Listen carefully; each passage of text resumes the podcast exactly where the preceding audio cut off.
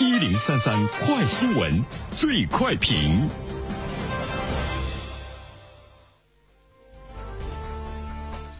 焦点事件快速点评。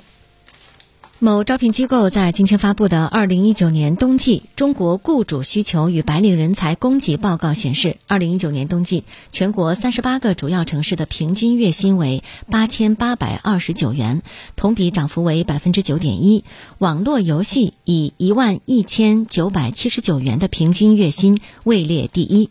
有请本台评论员袁生。你好，单平。嗯，我们看到这个数据出来之后呢，有很多人提出来了疑问哈。相关的新闻还说，是不是把马云、马化腾的工资也平均了？嗯，还有很多人觉得呢，呃，远远的低于呢这个平均水平。首先，我们明确几个概念。一个呢，是我们注意到的，它指的是白领人才的供给报告，它不是所有的劳动者。另外一方面的话呢，它的确呢是一个平均值啊，包括很多城市之间的一个平均，包括呢这个不同的收入的白领人群之间的平均。但是呢，从这样的一个呃调查中，我们可能还会看出一些趋势。这个呢，倒是作为我们普通的劳动者，包括你我在内，我们需要去看到的。世界的变化，至于这个世界的变化和我们到底有多大的关系，这个呢是需要我们非常理性、冷静的呢去这个对待。其实我们要注意一下，平均工资和我们理解的这个概念呢是呃不一样的。比如说，我们说到的工资，一定是你觉得是你拿到手里的工资。公布的这个平均的工资是平均每个人所得的货币的总额。所谓的这个货币的总额，它其中呢是已经包含了你所上缴的个税，还有呢五险一金。平均每个人所得的工资，它是远远高于你实际可能拿到的手上的钱的。所以说，你看到的那个数据和你实际相差呢是很大的。其实我们更深入的了解的是，各机构包括统计局啊，它发布的这个数据究竟是为了什么？是为了好看，还是要取决于人们是不是真正的呢？要受益？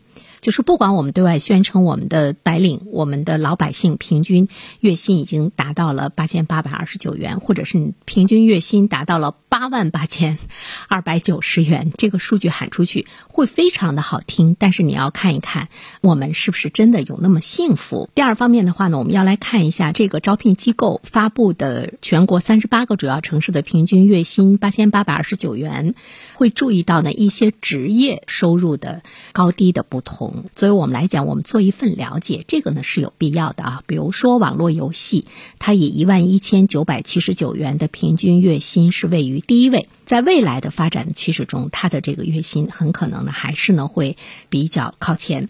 另外一方面的话呢，我们会注意到，对于白领人才来说，八千元以上的薪酬，它占职位总量的百分之三十八点七。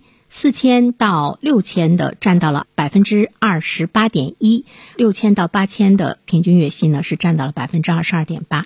再往下呢，它占比呢就会更少。比如说，平均月薪两千元以下的只占到职位总量的百分之零点六。那么这里面呢，我们会看到，在白领人才中，就是八千元以上的这些人群占的比重呢，还是呢这个比较大的，之间的这个差距呢会很大。再一方面呢，我们要注意到的就是还是城市的这个收入，这个呢跟城市经济的发展还是比较紧密相连的。北京、上海、深圳还是呢位于前三，但是我们也会注意到呢，其他的一些城市它的涨幅呃也上来了，像武汉、长沙、兰州、西安、贵阳比较热点的二线城市啊。最后一点的话呢，其实我们要关注到的就是还有二十个行业它的薪酬的涨幅是负数，就是呢是在下降的。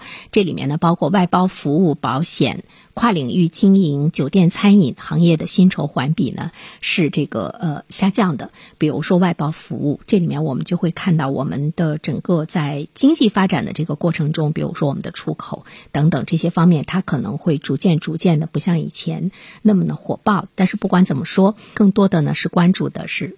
白领呃，这个人才的领域的一些细微的变化，不要和自己呢做更多的这样的一个联系，不然的话呢，你会焦虑，你也会恼火。好了，单平，好，谢谢袁生。